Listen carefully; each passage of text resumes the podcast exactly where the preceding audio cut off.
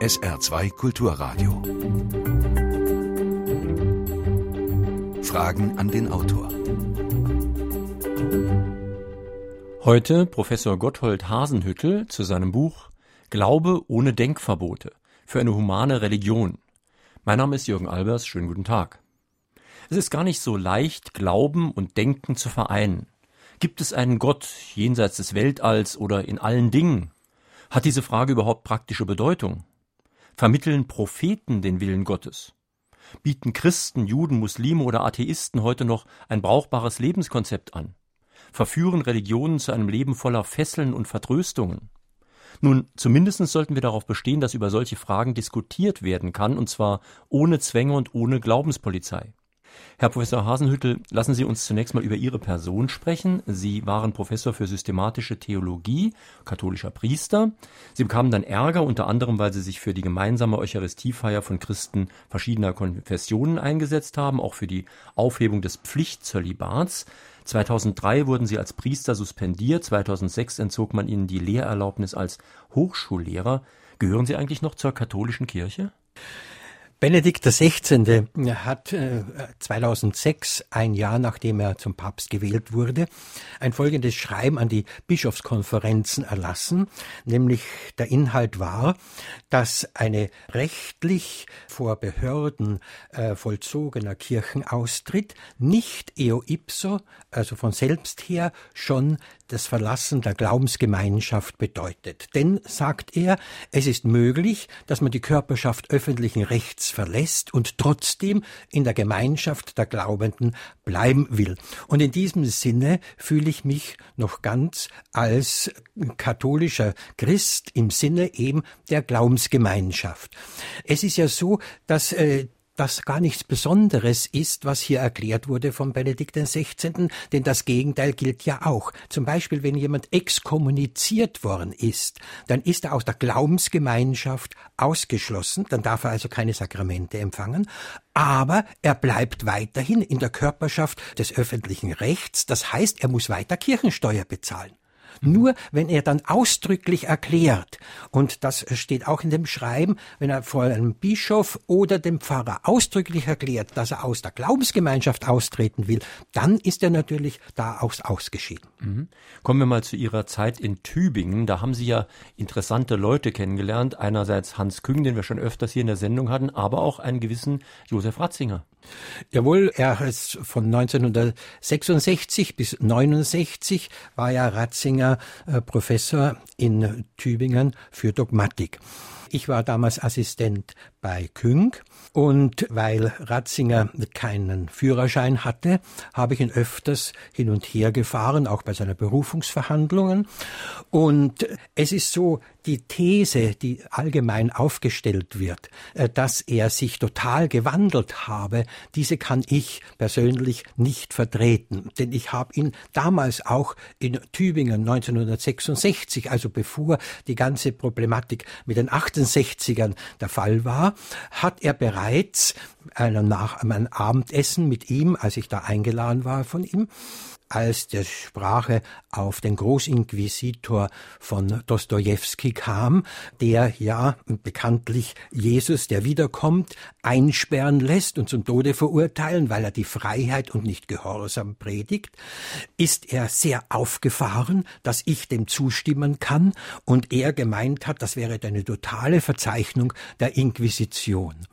Das zweite, was mir auch noch so lebendig in Erinnerung ist, ist dies, hieß, dass nach einer Vorlesung über Rudolf Bultmann, das war ja einer der bedeutendsten evangelischen Theologien des 20. Jahrhunderts, als äh, er diese Vorlesung über ihn gehalten hat, ich ihn gefragt habe, wie er denn eigentlich so positiv über Rudolf Bultmann sprechen kann. Und darauf hat er mir erklärt, wer ganz fest in den Dogmen der katholischen Kirche verankert ist, der kann auch den Irrgläubigen etwas Gutes zugestehen. Äh, diese Haltung, meine ich, zeigt doch, dass er damals schon ganz klar verankert war in einem fundamentalistischen Denken, das allerdings als Professor nicht in dieser Weise zum Ausdruck kam, sondern erst als er selbst dann eben Präfekt der Glaubenskongregation wurde. Nun möchte ich in dieser Sendereihe und in dieser Sendung heute nicht ständig über die katholische Kirche nur reden und das würde auch Ihrem Buch gar nicht gerecht, denn in dem Buch geht es um einmal die drei großen monotheistischen Religionen, also Judentum, Christentum, Islam. Es geht aber ja. auch um Buddhismus, Hinduismus und so weiter. Und deswegen möchte ich jetzt erstmal eine Frage bringen hier, die Alois Klees aus Wustweiler per Mail geschickt hat. Und zwar fragt er, kann die katholische Kirche auf Dauer an einem personalen Gott festhalten. Um das ein bisschen zu erklären, damit ist halt gemeint, dass man sich Gott als eine Person vorstellt, so ein bisschen wie eine Art Mensch. Äh, schon Karl Rahner hat dazu Stellung genommen im 20. Jahrhundert, also schon lange her, dass er gesagt hat, der Begriff Person ist absolut nicht notwendig auf Gott anzuwenden. Und schon Augustinus war der Meinung, dass man deshalb nur von Gott als Person spricht, weil man irgendetwas von ihm aussagen will und damit etwas zum Ausdruck bringen will, was eigentlich Person konstituiert. Und die Frage ist nun, was konstituiert eigentlich eine Person? Nach heutigem Verständnis ist es ein Aktzentrum selbstbewussten Agierens. Das aber ist genau mit Person in der, der von Gott her geme nicht gemeint, sondern gemeint ist, dass Person sich nur konstituiert in der Beziehung zum anderen. Ich werde ja auch nur durch ein Du, also auch psychologisch so zu erklären. Das heißt also, die Person, also wird durch eine Beziehung konstituiert und Beziehung heißt ja eigentlich Solidarität, Freundschaft oder mhm. Liebe mhm. eben.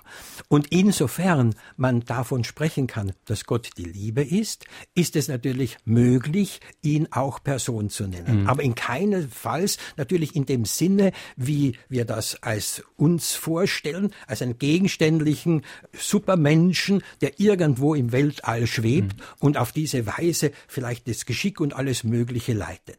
Aber genau das ist ja das Problem. Wir neigen alle dazu und Kinder natürlich natürlich noch viel mehr, uns da einen Vater mit Bart und so weiter vorzustellen. Aber diese Vorstellung, diese kindliche Vorstellung über, von Gott, die hat ja die verrücktesten Auswirkungen. Also ich höre manchmal wirklich Predigten, da ist dann die Rede davon, Gott sei eifersüchtig. Ach Gott, kann ich doch nur sagen, wie menschlich. Oder er, er ist ganz traurig, wenn ich nicht oft genug bete. Ja, schon der EU-Präsident ist nicht besonders traurig, wenn ich nicht an ihn denke und ein noch viel, viel größeres Wesen, dem wird das auch relativ egal sein, wenn er es überhaupt wahrnimmt. Und ich habe jetzt schon von er gesprochen, das war auch schon wieder falsch. Gut, das ist eben diese Vorstellung, dass Gott ein gerechter Richter ist, der das Gute belohnt und das Böse bestraft. Und wer dann nicht sich vor dieser Autorität hinkniet, sich ihr unterwirft, der ist im Grunde kein gläubiger Mensch. Und das meine ich, ist ein vollkommen falscher Gottesbegriff, der im Gott als eine Autorität vorstellt, äh, die befiehlt und wir müssen gehorchen. Freilich mhm. extrem ist das leider im Islam. Das sieht man ja auch schon in der Gebetshaltung, die Form der Unterwerfung unter einer allmächtigen Gott, der ja immer auch zweideutig ist und höchst gefährlich ist. Man weiß ja nie, weil er spricht ja nicht so ohne weiteres zu mir. Ist er mir gut gesonnen oder ist er mir bös gesonnen? Was muss ich tun, damit er mir gut gesonnen sei? Und so weiter und so mhm. fort. All diese Vorstellungen äh, stellen eben ein Superwesen im Gedanken dar, sind meines Erachtens eine Projektion des Menschen und sind nicht das, was wirklich unter Gott zu verstehen ist. So, wie es in die neue testamentliche Botschaft sagt und Jesus Jesus, dass er die Liebe ist, dass wir im Bereich Gottes, das heißt im Bereich des Guten, im Bereich der Verständigung, der Solidarität leben sollten. Das Problem ist ja überhaupt das Gottesbild. Es gibt ja in vielen Religionen dieses Bilderverbot schon. Also du sollst ja kein Bild von Gott machen. Das ist ja sehr vernünftig. Und die Buddhisten gehen sogar noch einen Schritt weiter. Die reden einfach gar nicht über Gott. Was ich sehr weise finde, denn wenn man keine Ahnung von was hat, ist es besser, den Mund zu halten.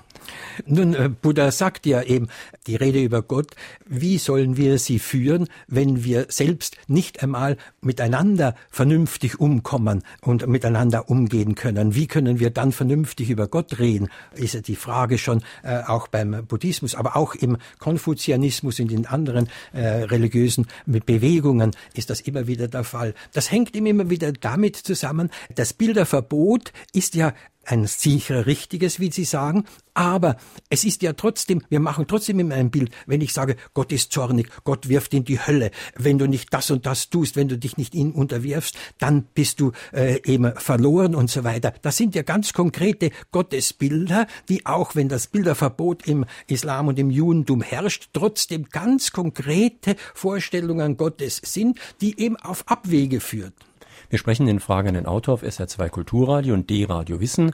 Heute mit Professor Gotthold Hasenhüttel zu seinem Buch Glaube ohne Denkverbote. Sie können sich mit Fragen in der Sendung beteiligen, wenn Sie hier anrufen. Die Vorwahl von Saarbrücken ist 0681, dann 65 100. Saarbrücken 65 100. Sie können auch eine Mail in die Sendung schicken, Fragen an den Autor mit Bindestrichen zwischen den Wörtern at sr-online.de. Hören wir den ersten Anruf.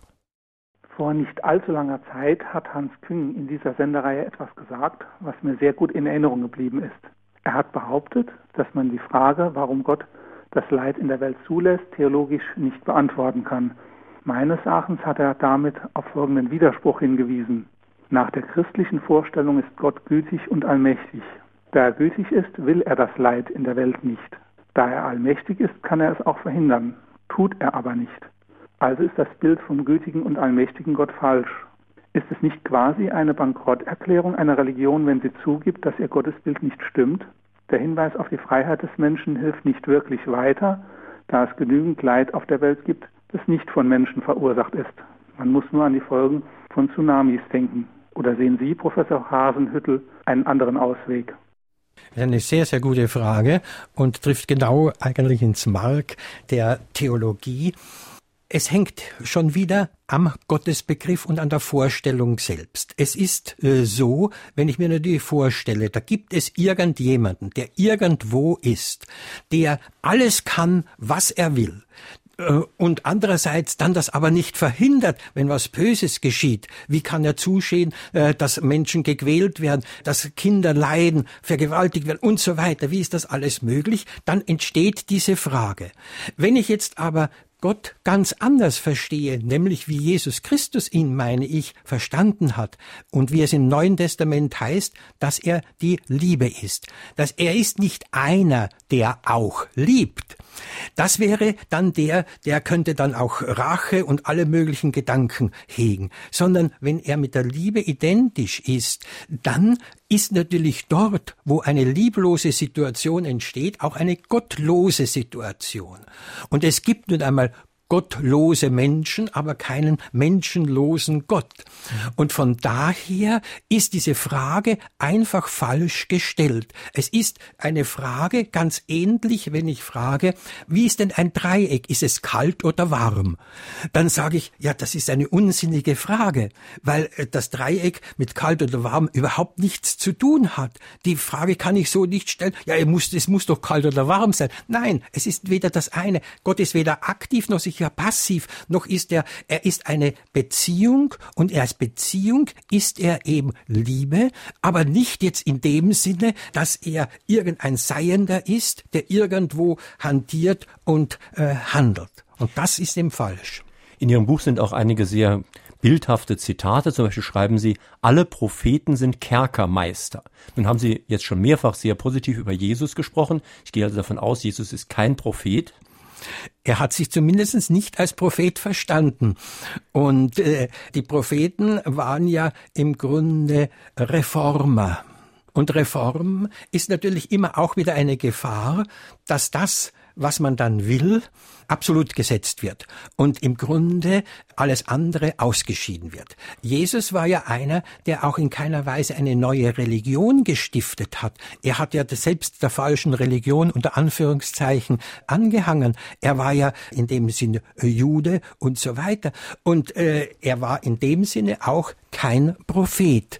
Ein Prophet ist natürlich dann ein guter Prophet und kein Kerkermeister, wenn er, so wie zum Beispiel Oseas sagt, Barmherzigkeit will ich, nicht Opfer. Oder wenn er sagt, der wahre Gottesdienst besteht nicht darin, indem man Gott irgendwelche Opfer darbringt, auch Verzichterklärung, äh, Leistungen oder sonst etwas. Nein, der wahre Gottesdienst besteht darin, Witwen und Waisen zu versorgen, ihnen eben Lebensmöglichkeiten zu geben, Solidarität zu üben. Das ist wahrer Gottesdienst. Wer sich über das Christentum nicht empört, kennt es nicht. Dieser Satz von Joachim Kahl war es, der mich veranlasste, genauere Nachforschungen über Christentum, Kirche und Glaube anzustellen, was mich schließlich vom christlichen Glauben weg hin zu einer naturalistisch-humanistischen Weltanschauung führte.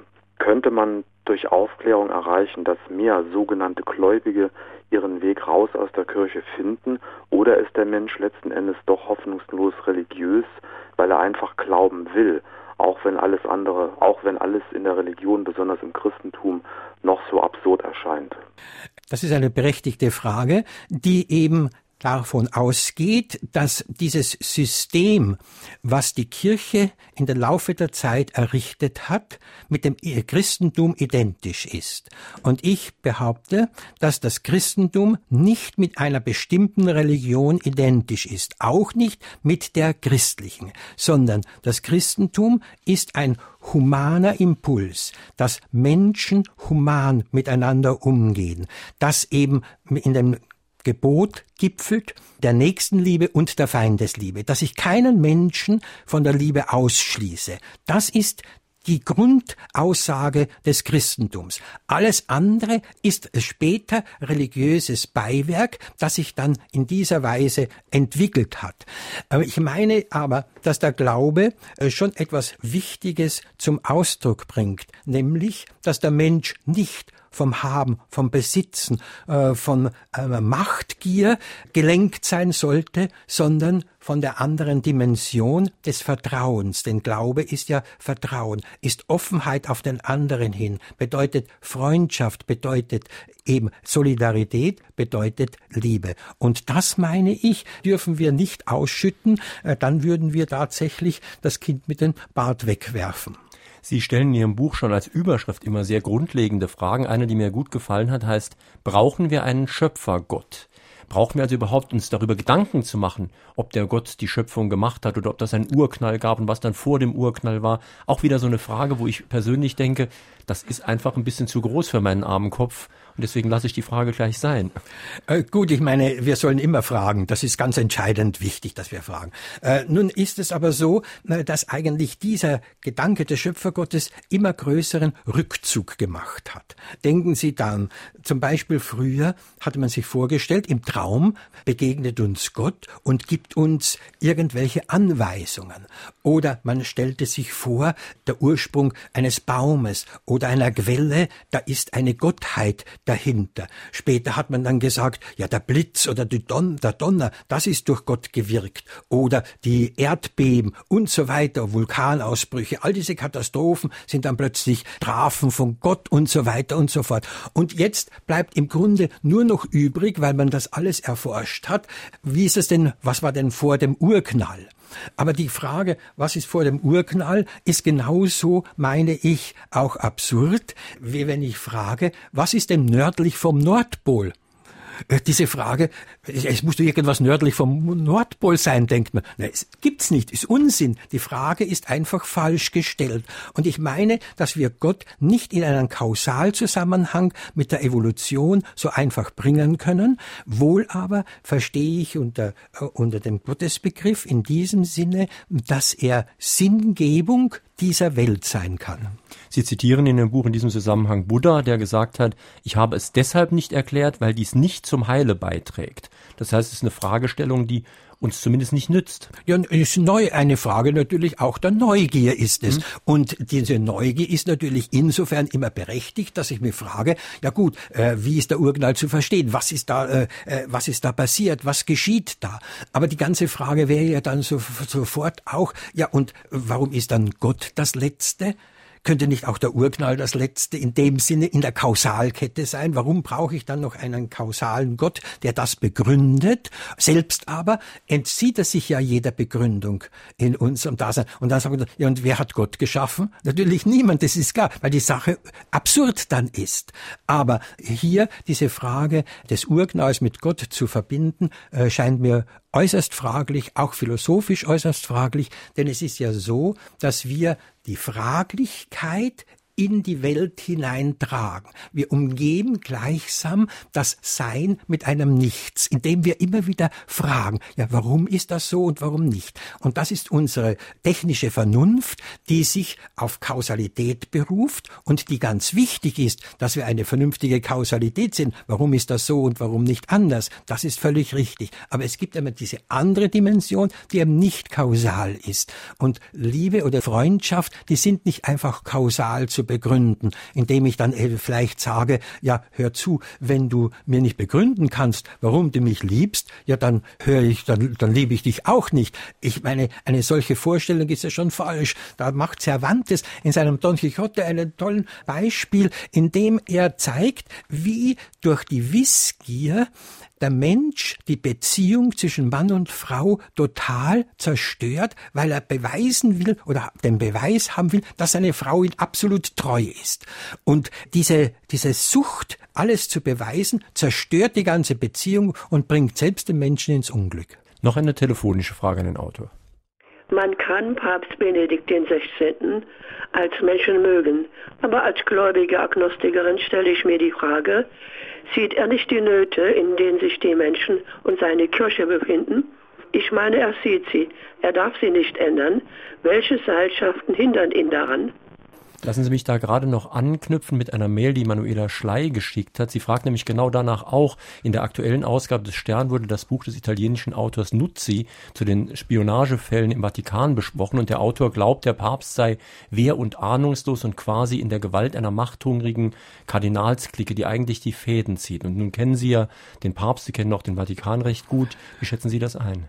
Ja, also diese These halte ich für falsch.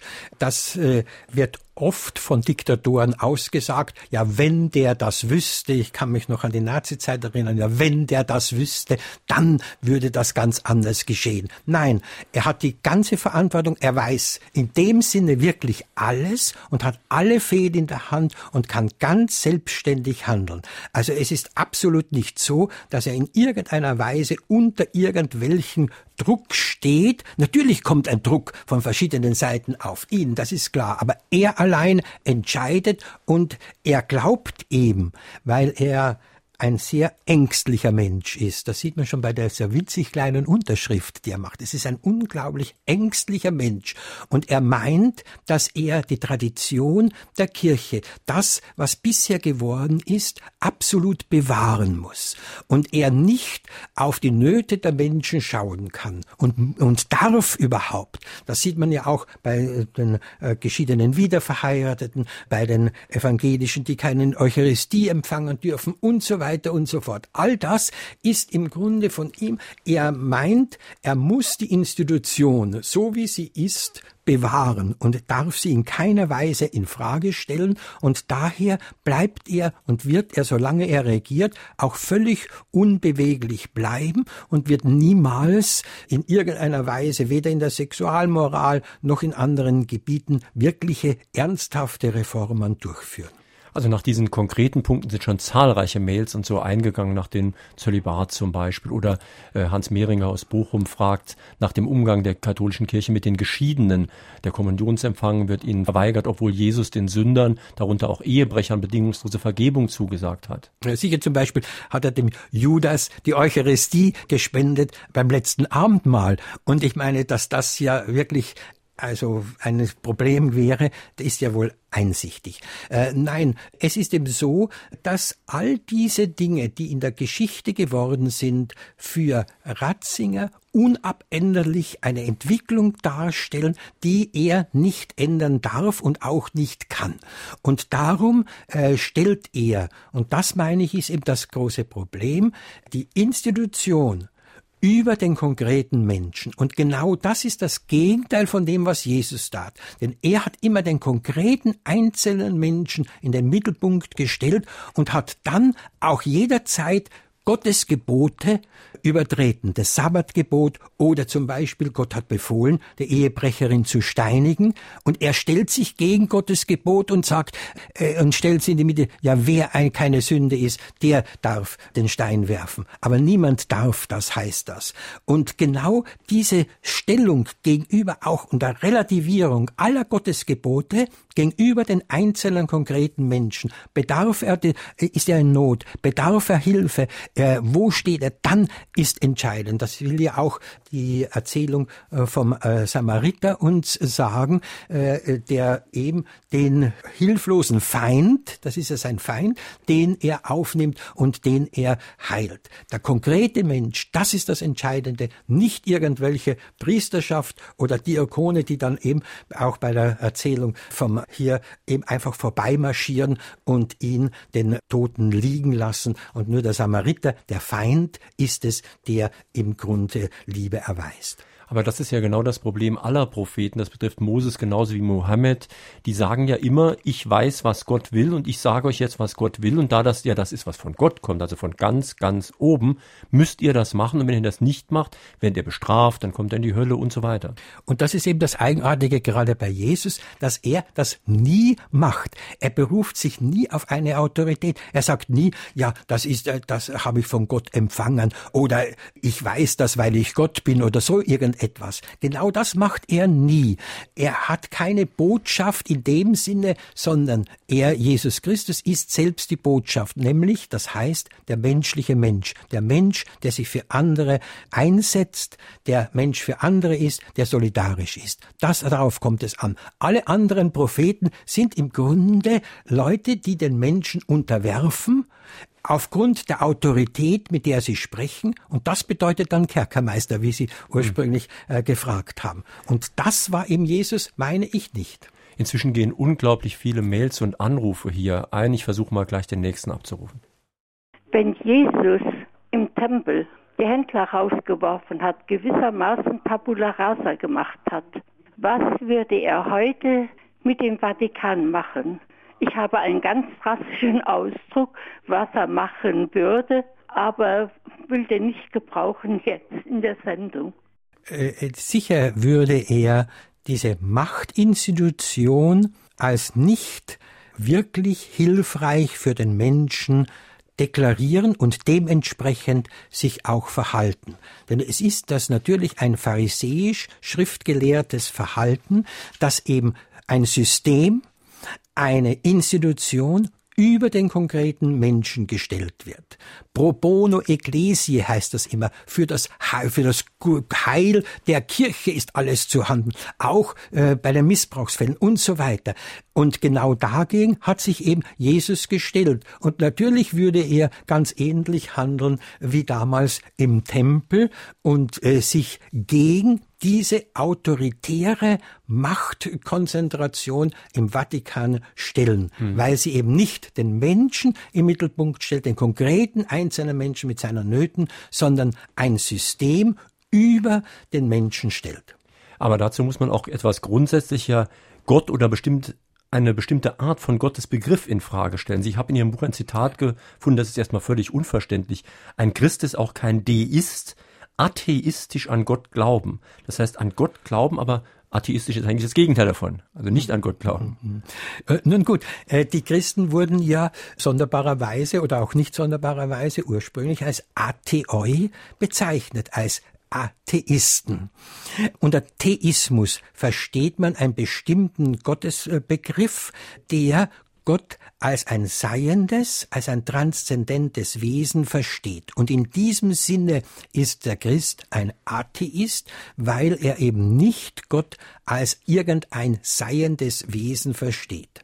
Und da ist in Ihrem Buch eine schöne Geschichte aus einem Kinderbuch nacherzählt, wo zwei Tiere, ein Ferkel und ein Igel, sich auf Richtig. die Suche nach Gott machen. Vorher ging es ihnen sehr gut, sie haben ein glückliches Leben geführt und dann kommen sie in die verschiedenen Kirchen, erleben da nur die schrecklichsten Dinge und denken dann hinterher, mein Gott, hätte ich doch nie was von Gott gehört. Ja, äh, das ist natürlich äh, von dem Atheisten Schmidt Salomon geschrieben, aber ist ein sehr gutes Beispiel, wie erschreckend dieser Gottesbegriff ist, wo Gott eben durch die Sündflut Menschen äh, ob sie gut waren oder böse, einfach hinwegfegt, dass Gott einfach Gebote gibt, die nicht einzusehen ist, warum man fünfmal am Tag beten muss und warum man dann äh, einen Ramadan halten muss. Das ist absolut alles unverständlich und auch dann das, das Christentum, dass Gott jetzt, da, wie das natürlich falsch dargestellt wird, aber eine christliche Tradition ist, dass Gott eben seinen Sohn leiden lässt, damit er versöhnt wird, was ja auch eine völlig falsche Vorstellung ist. Und genau diese Gottes, dieses Gottesverständnis, was hier angesprochen wird in diesem äh, Kinderbuch, genau dieses ist eben ein grundlegend falsches, irriges Gottesverständnis und da ist dann wirklich ein Atheismus die angebrachte Haltung. Jedem Menschen ist eine für ihn von Gott auf dieser Welt bestimmte Zeit gegeben. Danach das Gericht. Alle fünf Weltreligionen werden in diesem Gericht Gottes zu Fall kommen. Auch humane Religionen mit oder ohne Denkverbote. Religionen sind ein Irrweg, quasi ein Deckmäntelchen, das aber vor dem lebendigen Gott keinen Bestand haben wird. In der Bibel wird zwischen Erretteten und Unerretteten unterschieden, zwischen den fünf klugen Jungfrauen und den fünf törichten. Man könnte Torheit auch mit Idioten übersetzen. Die Klugen werden einhergehen und die Dummen außen vor. Wer den Zugang zu Gott und der Ewigkeit in den Himmeln sucht, muss nach Bethlehem und nach Golgatha schauen, nach den Orten der Geburt und des Sühnungstodes des Herrn Jesus Christus. Definitiv kommt kein Mensch an dieser von Gott gegebenen Tatsache vorbei. Wie denkt der Autor darüber? Darüber wäre natürlich jetzt sehr, sehr viel zu sagen, äh, weil ich auch hier bei Ihnen vermute, dass doch ein Gottesbegriff vorliegt, der wieder dieses alte Bild des allmächtigen, jenseitigen Gottes favorisiert. Äh, man weiß ja von Matthäus 25, von der Gerichtsszene, dass die zu Richtenden gefragt werden, nicht wie oft warst du im Gottesdienst, welche Religion hast du angehört, sondern das Einzige, was gefragt wird, ist, äh, wie hast du dich zu Mitmenschen verhalten? Hast du Hungrige gespeist? Hast du den Kranken geholfen? Wo, wo bist du da gewesen? Und das ist das entscheidende Kriterium äh, für, ob das menschliche Leben ein sinnvolles menschliches Leben war oder ein unsinniges, ein verfehltes Leben. Und das ist die Gerichtsszene und die spricht eben nicht von Religion Religion.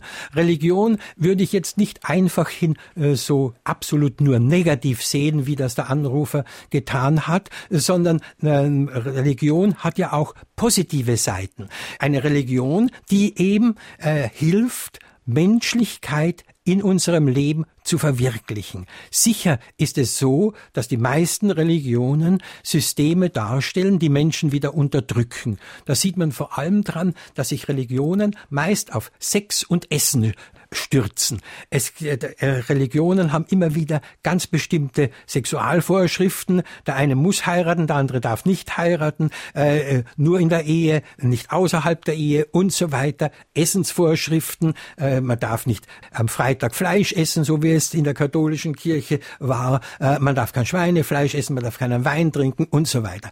All diese Sachen äh, sind natürlich äußerst problematisch, weil sie als Gottesgebot ausgegeben werden. In Wirklichkeit aber sind sie nichts anderes als Selektionen von verschiedenen Wert- und Sinnsystemen, so dass man sagt, ja, das ist jetzt in dieser Situation richtig und gut und hilfreich für Menschen, das andere nicht. Und insofern äh, Religion, wenn sie die Religion sich relativiert, das heißt in Bezug setzt zum menschlichen Menschen, zum konkreten Menschen, dann kann sie hilfreich sein. Wenn sie sich verabsolutiert und sagt, ich habe die einzig wahre Religion, nur so musst du glauben, nur so darfst du äh, sein, dann bist du heil. Das ist grundlegend falsch. Also relative Religion ja, absolut setzende Religion absolut nein.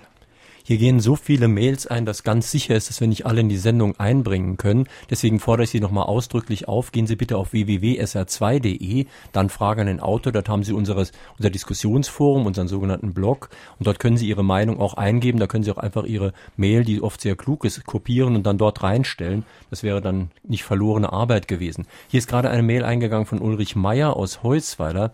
Er schreibt, über den historischen Jesus, sofern er überhaupt existiert hat, ist fast nichts überliefert überliefert. Die sogenannten Evangelien sind Legendensammlungen. Die Antike hat von einem Jesus nichts gewusst. Wie kommen Theologen dazu, aus nicht nachgewiesenen Jesusworten Schlüsse ziehen zu wollen?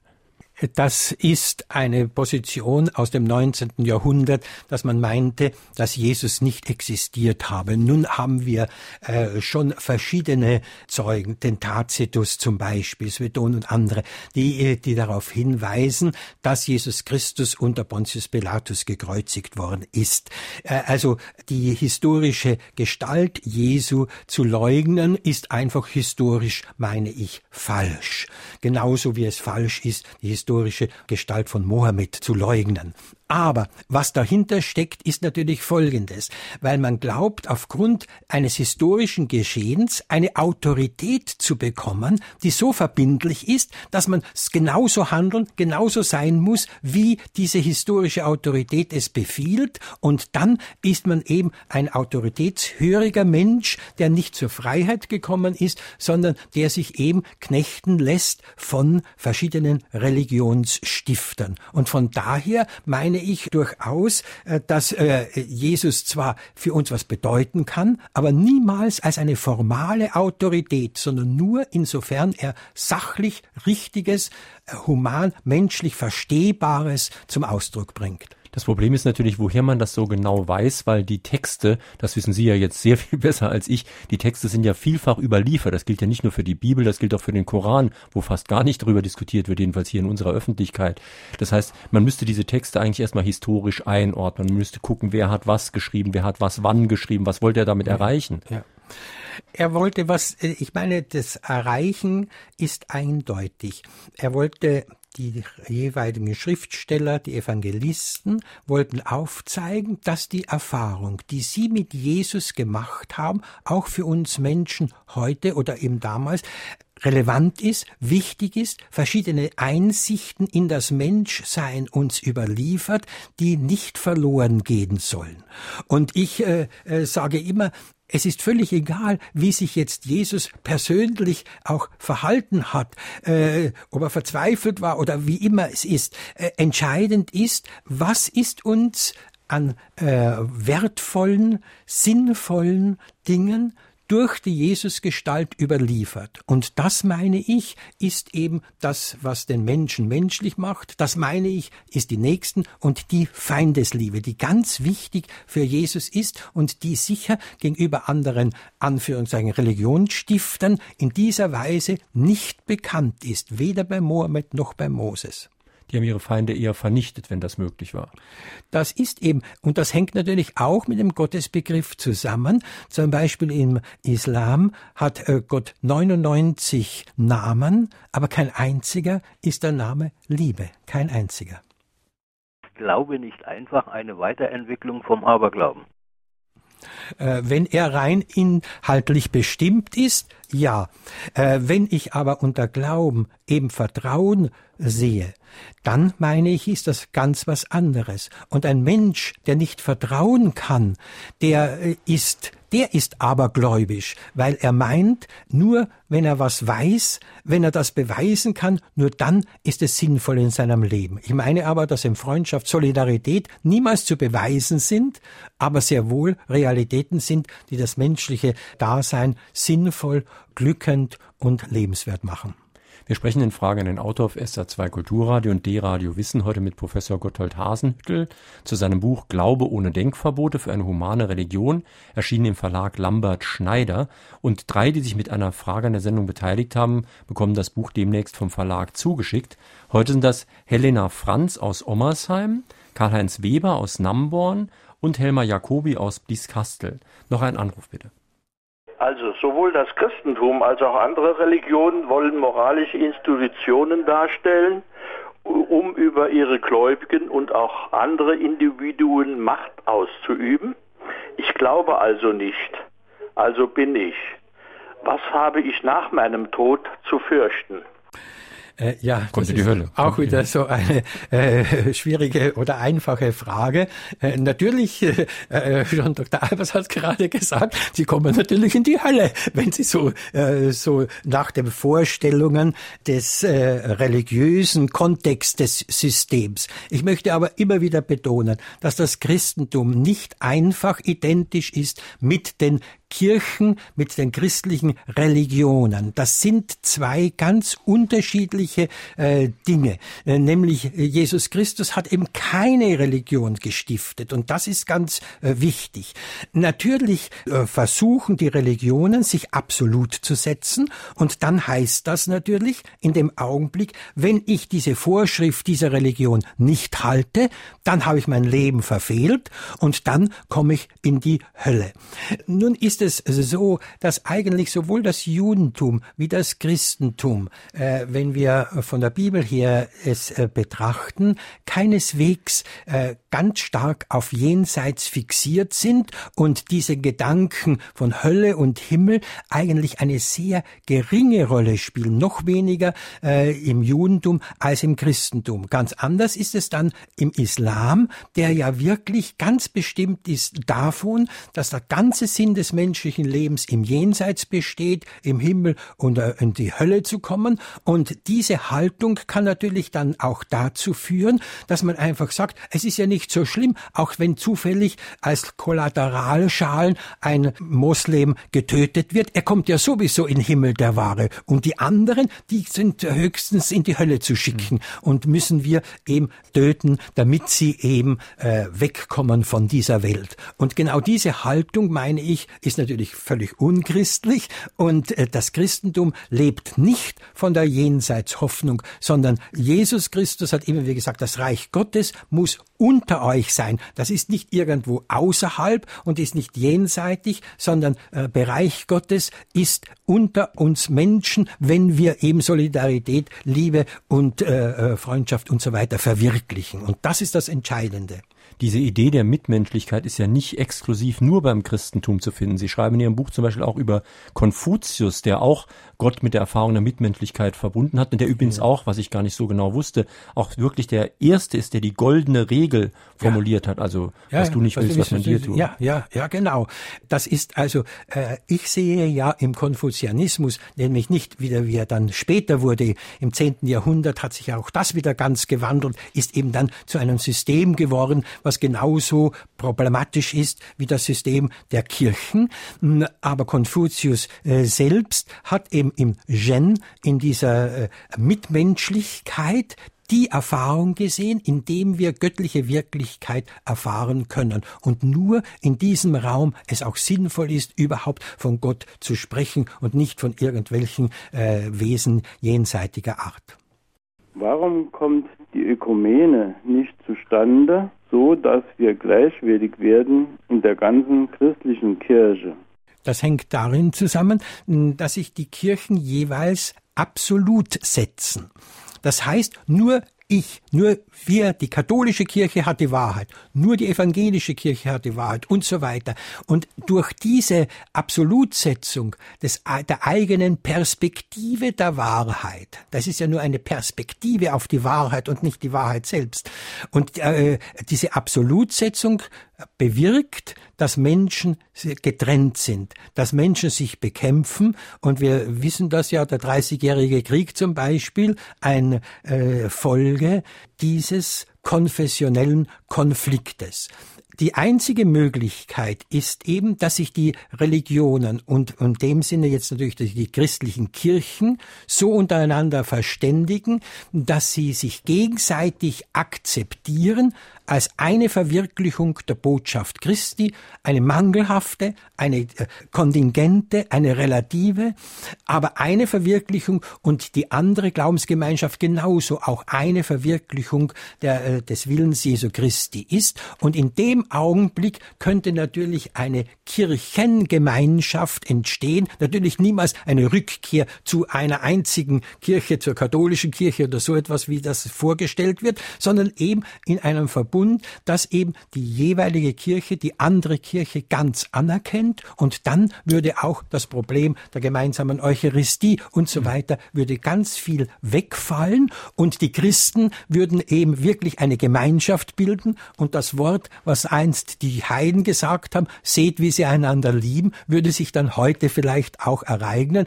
während man heute oft erfährt, seht, wie sie einander hassen.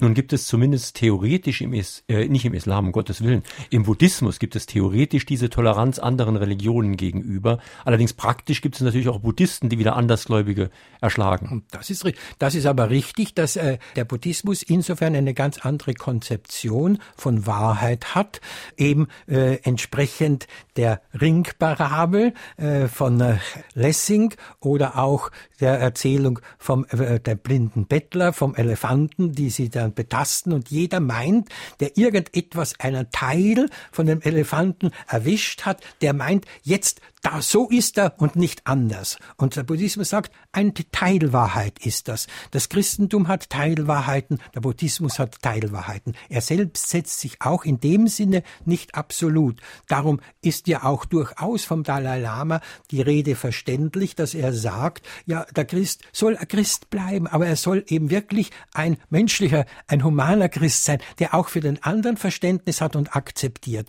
Und dann meine ich, würde sich natürlich ganz anders auch die Menschheit darstellen, wenn sie sich in diesen religiösen Begriffen und sich verständigen könnte und nicht jeder auf seine Wahrheit, auf seine Perspektive äh, bezieht und sie absolut setzt. Noch eine telefonische Frage an den Autor.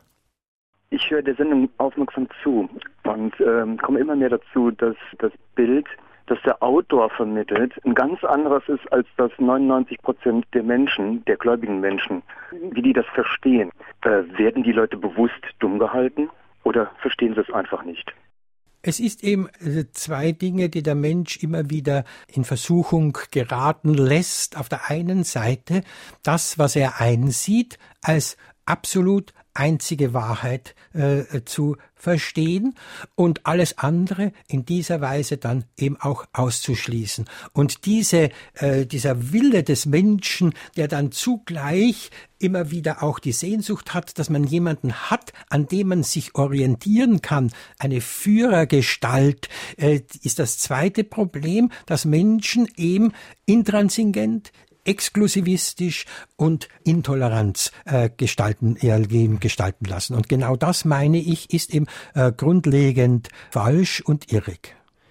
Bernhard Meyers aus Homburg schreibt, ist Ihrer Meinung nach Religion eine Conditio sine qua non, also eine Bedingung, eine zwingende Bedingung für Mitmenschlichkeit, Solidarität, Achtsamkeit etc.?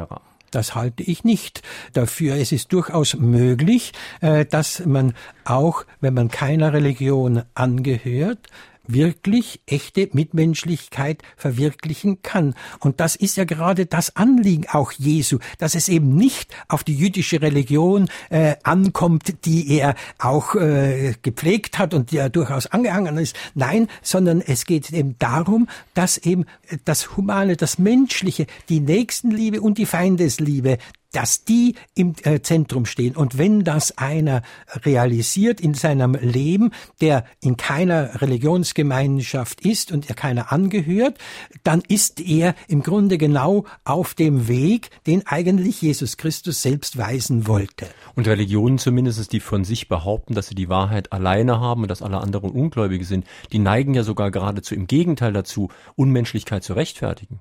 Genauso ist es. Und darum hat man ja mit diesem Gottesbegriff alle Unmenschlichkeit äh, gerechtfertigt. Man hat im Namen Gottes äh, Kriege angezettelt, man hat im Namen Gottes Menschen verbrannt, man hat im Namen Gottes unterdrückt, wo es immer geht. Natürlich, dieser Gottesbegriff, der dient dann zu allem, nämlich genau äh, zur Stabilisierung einer ganz bestimmten Ansicht, einer ganz bestimmten Religion. Und genau diese Stabilisierung einer bestimmten Religion, wenn die Gott leistet, dann ist das ein Götze, ein Moloch und kein wahrer Gott. Ich verstehe nicht, dass man behauptet, dass Jesus sich grausam hinrichten lassen musste, damit die anderen erlöst werden. Was meinen Sie dazu? Im äh, alttestamentlicher Vorstellung ist der Tod eines hohen Priesters immer zugunsten der anderen Menschen. Diese Vorstellung spielte dann weiter auch bei Jesus eine Rolle, dass er für andere Menschen gestorben ist und in dem Sinne er bis zu seinem Tod auch bei seiner gleich in seinem Engagement für den einzelnen konkreten Menschen geblieben ist und sich immer gegen die Institutionen in dieser Weise gestellt hat, ist eben sein Tod für uns erlösend. Das heißt, wir brauchen uns nicht darüber grämen, wenn wir die bestimmten Vorschriften einengenden äh, Gebote nicht halten oder auch nicht halten wollen, äh, sondern ganz im Gegenteil, nur dort, wo ein Gebot den Menschen hilft, ist es sinnvoll, äh, das Gebot ist für den Menschen da und niemals der Mensch für irgendein Gebot. Und das ist das, äh, das Anliegen Jesu Christi. Und das bedeutet auch dann natürlich die befreiende Wirkung, auch die er dann noch in seinem Tod erfahren lässt, den Menschen, dass eben nicht diese Institutionen das Entscheidende in unserem Leben sind. Also was wäre aus der Jesusbotschaft geworden, wenn Paulus auch im damaligen Zweistromland, also im heutigen Irak und Iran missioniert hätte? Wäre dann das Christentum vielleicht weiter in den Osten, ist nach Indien und China gewandert? Es ist ja zum Teil bis nach äh, Indien gekommen, schon äh, ursprünglich. Die Kerala-Christen sind durchaus auf eine uralte Tradition und nicht so, es ist nicht ganz abzuweisen, dass Thomas tatsächlich in Indien gewesen sein könnte, zumindestens. Aber äh, es ist ja so, dass äh, Paulus durchaus die Botschaft Jesu verkünden wollte den verschiedenen Völkern und er durchaus dieses Anliegen hatte, genau Menschen nicht aufgrund ihres Gottesglaubens zu verfolgen, wie er ja ursprünglich Paulus der Verfolger der Christen war, und da hat er erkannt, dass wer an Jesus Christus glaubt, den Andersdenkenden nicht verfolgt, sondern ihn in Liebe begegnet. Noch eine kleine Frage, weil das auch immer praktische Bedeutung hat. Wie ist das eigentlich mit dem Maria-Kult, der ja auch im Saarland zum Teil sehr heftig betrieben wird? Ja, gut, ich meine, es gibt dann so Einflugschneißen von der Maria, die da plötzlich irgendwo kommt und so weiter und so fort. Das sind natürlich alles, äh, meine ich, mythische Vorstellungen, äh, die in der Fantasie der Menschen einen Platz haben. Worauf es ankommt, ist es ja schon, Maria sollte eben ein Beispiel sein für einen Menschen, der für den Anruf Gottes, den Anruf der Liebe, offen ist, der nicht sich verschließt, sondern der offen der äh, Wirklichkeit begegnet. Und insofern kann durchaus in dem Symbol äh, oder Mythos der Mutter Gottes, der Maria, etwas Sinnvolles für Menschen angezeigt werden. Ich gebe da noch eine Frage weiter, die auch von einigen Hörern gestellt wurde. Wie sehen Sie denn Ihre Chancen, in der katholischen Kirche noch etwas zu verändern. Besonders wenn man bedenkt, dass es zwar hier in Deutschland durchaus relativ viele Christen gibt, die sehr offen sind für Reformen, aber die deutsche Kirche ist ja wiederum nur ein winziger Teil der Weltkirche. Also gibt es da irgendwelche Chancen auf Verbesserungen? Äh, diese Frage ist eine sehr, sehr schwierige Frage. Ich äh, gebe die Hoffnung nicht auf und Paulus schreibt schon, man soll hoffen, wieder alle Hoffnung. Und genau das ist meine Grundhaltung. Äh, man soll nicht nachlassen im Versuch der Veränderung, aber dass in der nächsten Zeit ernsthafte Veränderungen in Religionen stattfinden, ist kaum zu erwarten.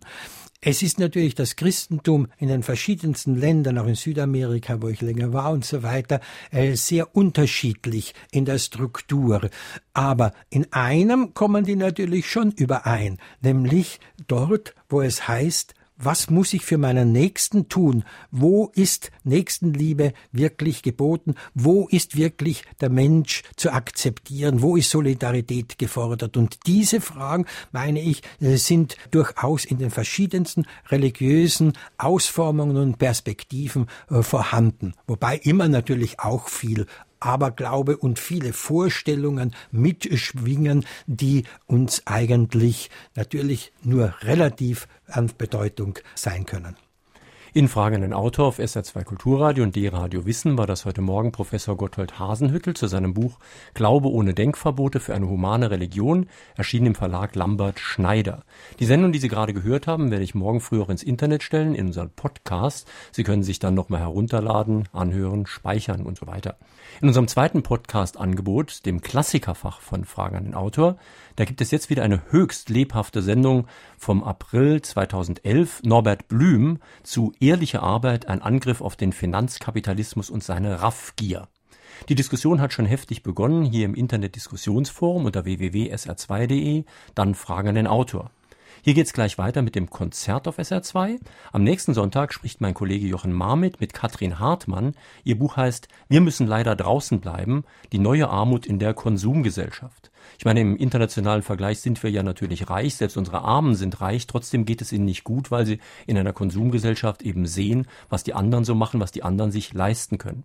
Das also am nächsten Sonntag. Schönen Tag, schönes Weiterhören wünscht Jürgen Albers.